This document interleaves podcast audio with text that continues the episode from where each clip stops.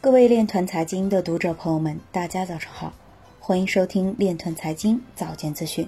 今天是二零二一年八月二十三日，星期一，农历辛丑年七月十六。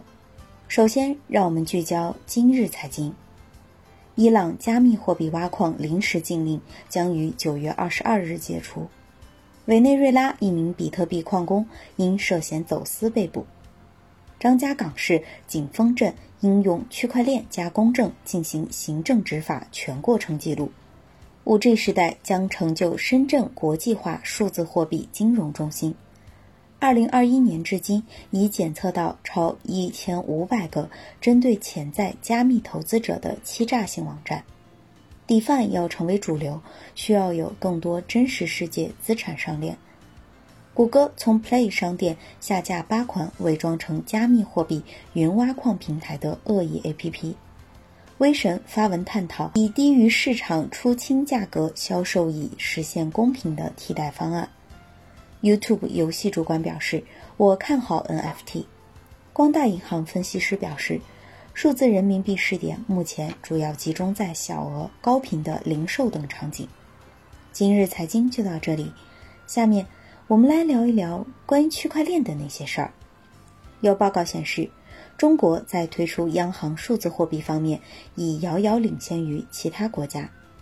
近日，穆迪投资者在一份报告中指出，中国在推出央行数字货币方面已遥遥领先于其他国家。这得益于消费者广泛采用电子支付、近乎无现金的社会环境以及广泛的移动覆盖。穆迪副总裁、高级信用评级主任李秀军表示，数字人民币的广泛采用将提高银行的数据收集能力，扩大用户基础，从而有助于增强其在电子支付系统中的作用。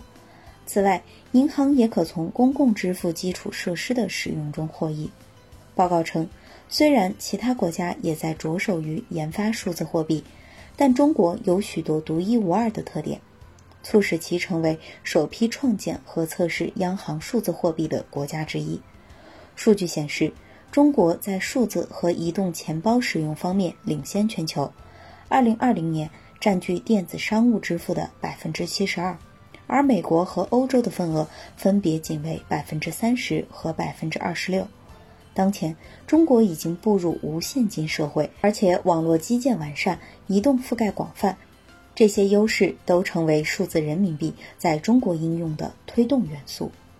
以上就是今天链团财经早间资讯的全部内容，感谢您的关注与支持，祝您生活愉快，我们明天再见。